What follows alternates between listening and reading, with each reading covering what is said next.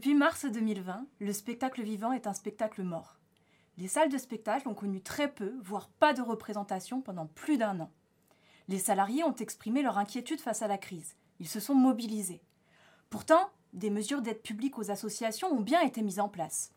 Ce qui nous a interpellés, c'est donc le décalage entre le soutien public massif à la culture et le mal-être exprimé par ces travailleurs. Comment peut-on le comprendre? Comment les salariés des associations du spectacle vivant ont-ils perçu la gestion publique de la crise sanitaire?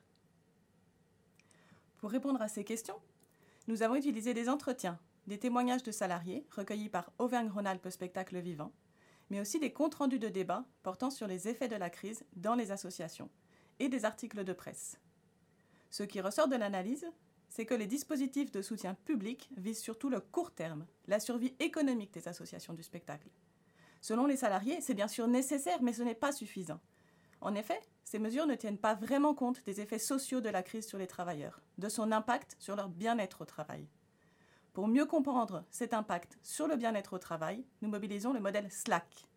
Ce modèle identifie quatre dimensions du bien-être au travail le sens, le lien, l'activité et le confort. Il en ressort que l'on peut distinguer deux situations. D'un côté, dans les grandes structures, qui sont fortement subventionnées, les salariés peuvent continuer à travailler en utilisant d'autres moyens de diffusion, comme des captations vidéo. Par contre, il n'y a plus de public. Les salariés se demandent donc pour qui ils créent. C'est une situation qui fait perdre du sens à leur travail. On observe de plus une perte de confort avec l'application des protocoles sanitaires. De l'autre côté, dans les petites structures, les salariés ont perdu leur activité pendant la crise. Ils ne peuvent plus travailler, plus créer, et en viennent à se demander s'ils sont toujours des artistes la crise remet en cause leur identité. Il manque aussi de visibilité sur les projets, avec l'incertitude sur la tenue ou non des événements, par exemple des festivals estivaux. Leur pouvoir d'agir est mis à mal par l'incertitude liée à la crise. De plus, l'absence de projet déstabilise les collectifs de travail. Il y a une perte de lien.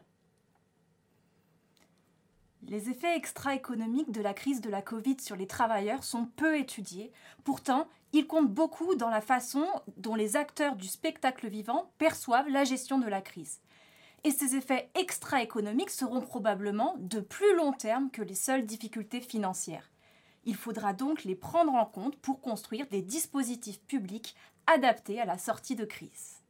Finalement, mieux comprendre la perception de la gestion de la crise aide à réfléchir à la construction de dispositifs publics de soutien aux associations mieux adaptés à leurs besoins.